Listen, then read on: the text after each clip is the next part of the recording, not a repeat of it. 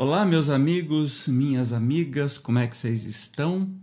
Que bom que estamos juntos mais uma vez para o Evangelho no Lar.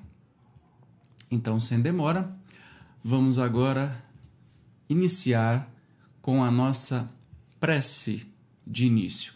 Concentre-se aí onde você estiver, tire um momentinho de paz, de tranquilidade, num lugar bem tranquilo com uma luz baixa e vamos nos concentrar pensando no Mestre Jesus.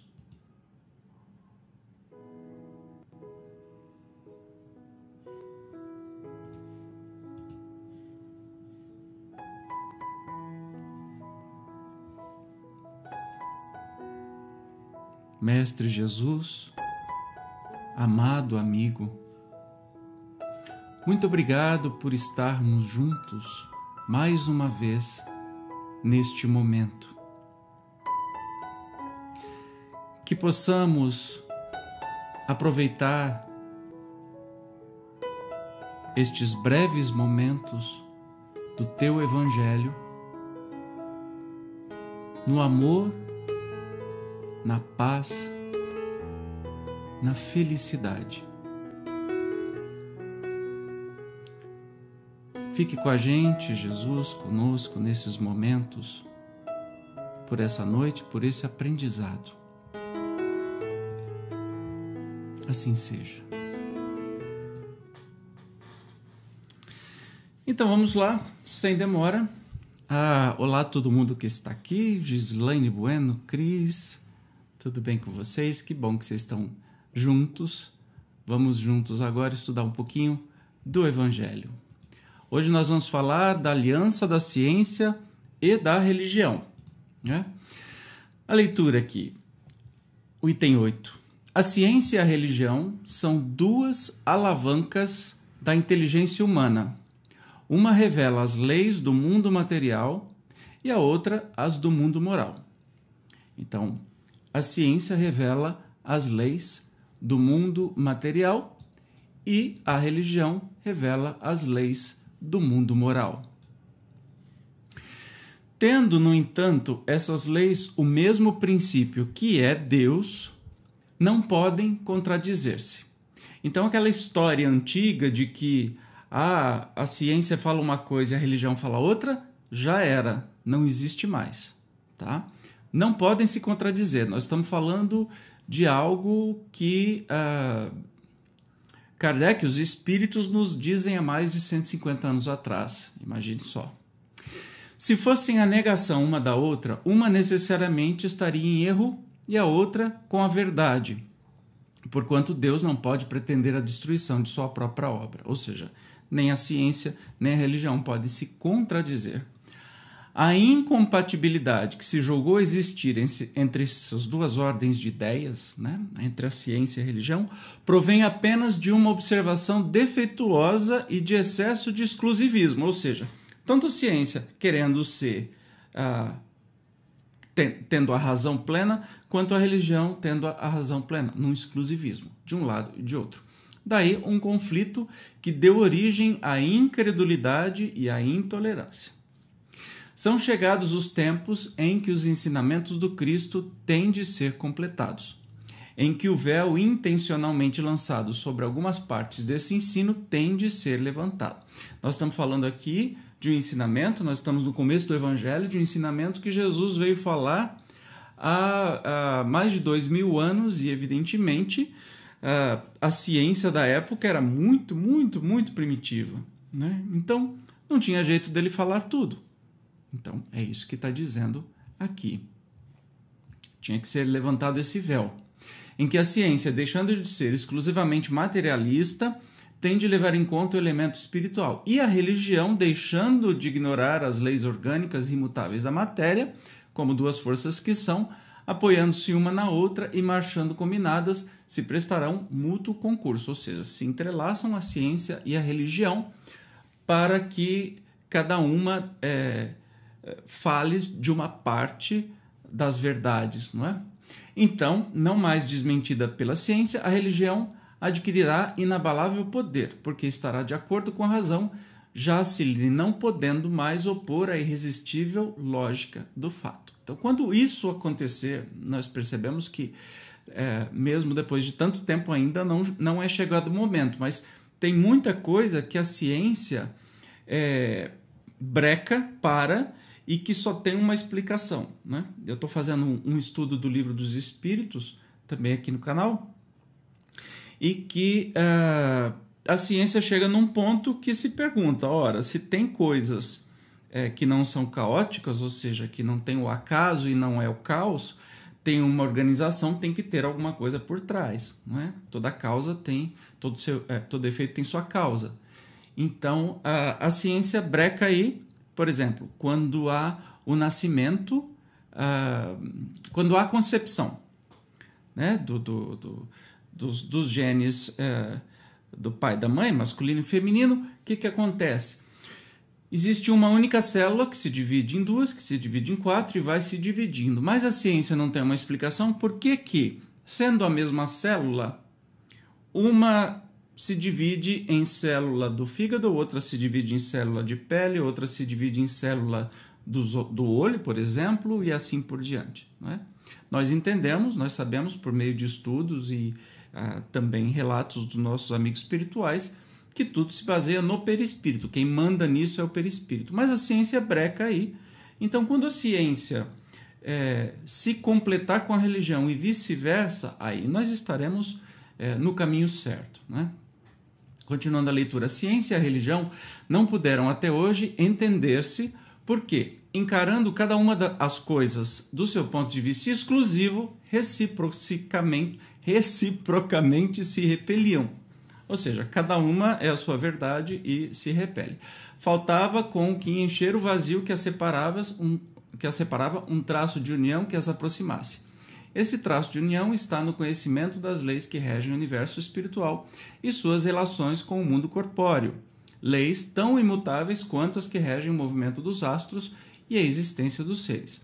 Uma vez comprovadas pela experiência essas revelações, nova luz se fez. A fé dirigiu-se à razão. Esta nada encontrou de lógico na fé. Vencido foi o materialismo. O que mais importa é, exatamente não é qual religião. Religião na ideia de religar com Deus, ou seja, a, nós não estamos falando aqui de uma, de uma religião X ou Y, nós estamos falando do sentimento religioso de se ligar com Deus, que as coisas estão se aproximando cada vez mais e a gente está é, percebendo isso. Né? O que mais importa é vencer o materialismo. Né? Mas nisso, como em tudo, há pessoas que ficam atrás até serem arrastadas pelo movimento geral que as esmaga, se tentam resistir-lhe em vez de o acompanharem. É toda uma revolução que neste momento se opera e trabalha os espíritos. Após uma elaboração que durou mais de 18 séculos, chega ela à sua plena realização e vai marcar uma nova era na vida da humanidade. Isso é muito esperançoso a gente ler, porque na época que foi escrito, Jesus tinha vindo aqui para esse mundo material há 18 séculos. Né? Então, estamos aqui há mais de 20 séculos e quando isso acontecer, chega uma nova era na humanidade. Essa, esse entendimento da religião e também da, da ciência. Fáceis são de prever as consequências. Acarretará para as relações sociais inevitáveis modificações às quais ninguém terá força para se opor, porque elas estão nos desígnios de Deus e derivam da lei do progresso, que é a lei de Deus. É muito bacana isso, né? Ou seja, vai chegar um momento, certamente vai chegar este momento em que a, a ciência e a religião vão se falar. Não é? Vão se falar. Não tem como é, ser diferente disso porque isso é um plano de Deus e não tem jeito de contrariar os planos de Deus. Pode-se até tentar, mas não vai conseguir. É, então é, é esperançoso a gente saber disso nesse momento, né? que uma hora vai acontecer, uma hora a ciência e a religião estarão juntas e ambas falando da mesma coisa. Não vai muito longe, nós temos experimentos. É, muito legais sendo feitos no mundo inteiro pela ciência, por cientistas e que já trazem muita coisa boa, já trazem muito resultado. Então, isso é fora de série, nos deixa cada vez mais felizes. Em particular, do querido amigo admirado Dr. Paulo César Frutuoso, experiências de materialização de espíritos no lar de Frei Luiz, lá no Rio de Janeiro. É, quem quiser pode ler os livros dele, tem todos os relatos, onde é, muita coisa foi registrada, inclusive fotograficamente, etc. e tal. Então, provando, comprovando né, esta realidade que é a realidade espiritual.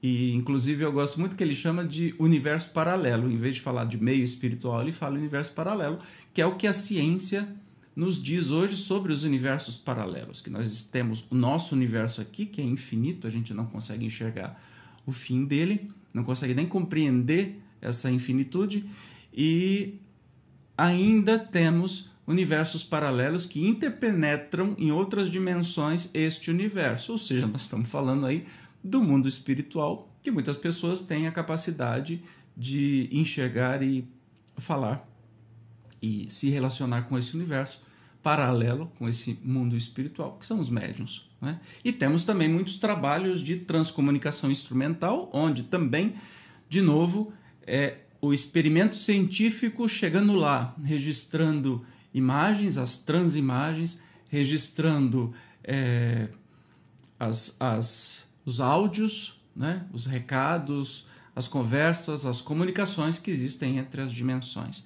Então, muita coisa boa nos aguarda é, num futuro não muito distante. E que bom que estamos aqui. Aguenta o tranco, nós estamos na, na, na transição. Aguenta o tranco que vai passar. Deixa eu só falar um oizinho aqui. Paulinho querido, Paulo Facundini, saudades também, meu amigo. Gislaine Bueno, Associação Médico Espírita. Muito bem, muito bem. Espero que estejam todos bem e em segurança. Então, os convido neste momento de fazer a nossa vibração final e da gente é, conversar mais um pouquinho com Jesus, especialmente no agradecimento nesta noite. Vamos lá?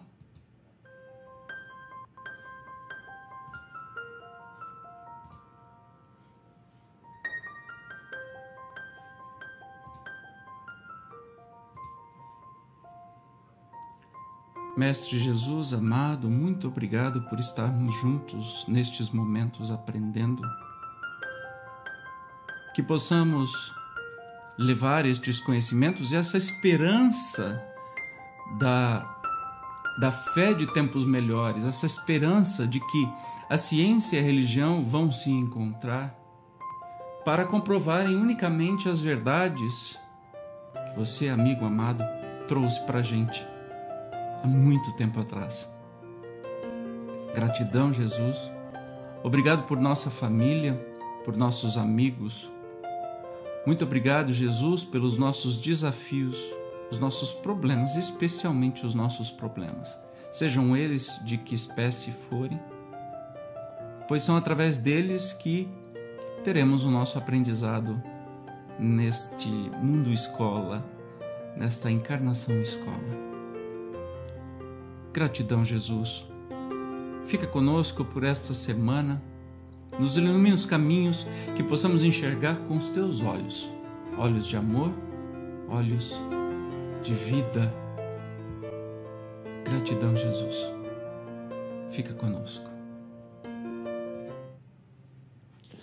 Muito bem, meus amigos, chegamos ao final do Evangelho de hoje. Então, te encontro no próximo Evangelho no Lar. Gratidão, beijo grande, até mais.